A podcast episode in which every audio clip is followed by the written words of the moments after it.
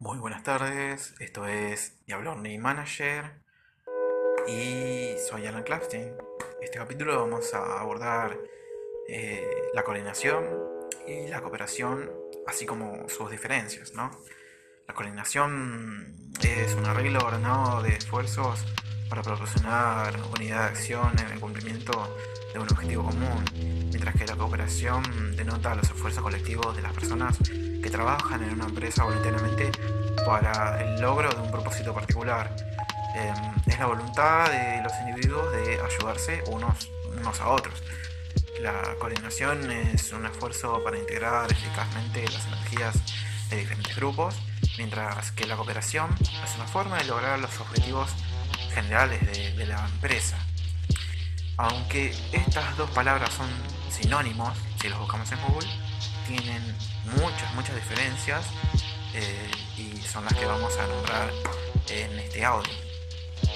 En cuanto al sentido de la coordinación, es un arreglo ordenado de esfuerzos grupales en pos de objetivos comunes.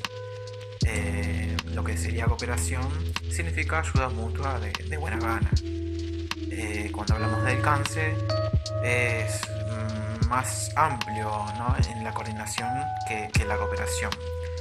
Incluye, digamos, armonizar los esfuerzos del grupo. Y lo que es cooperación eh, se denomina a sí mismo ¿no? parte de, la coordinación. Si hablamos de, proceso, eh, la función de coordinación la realiza la, alta dirección, o sea, la alta jerarquía en cuanto, digamos, a lo que es la, cooperación, las funciones de cooperación las, preparan personas de, cualquier nivel, digamos, de jerarquía.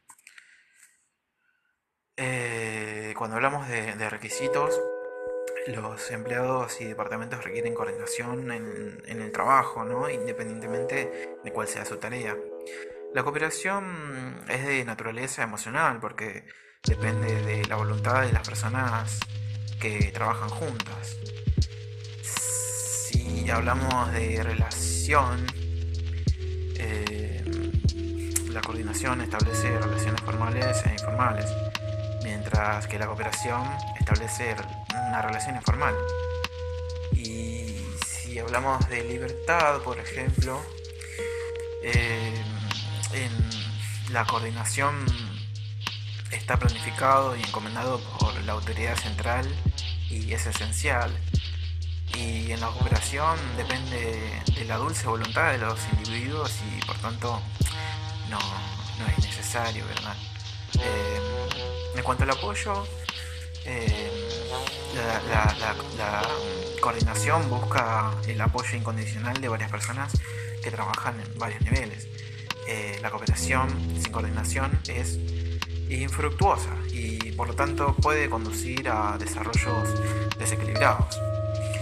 Por lo tanto, la existencia de cooperación puede resultar una condición o requisito efectivo para la coordinación, pero no significa que la coordinación se origine automáticamente a partir de los esfuerzos voluntarios del grupo de miembros, ¿no? Debe lograrse a través de los esfuerzos conscientes y deliberados de los gerentes por lo tanto, para concluir, podemos decir que la cooperación sin coordinación no tiene frutos y la coordinación sin cooperación no tiene raíces. Muchas gracias por escuchar este podcast y los espero en el siguiente episodio. Que tengan muy buenas tardes.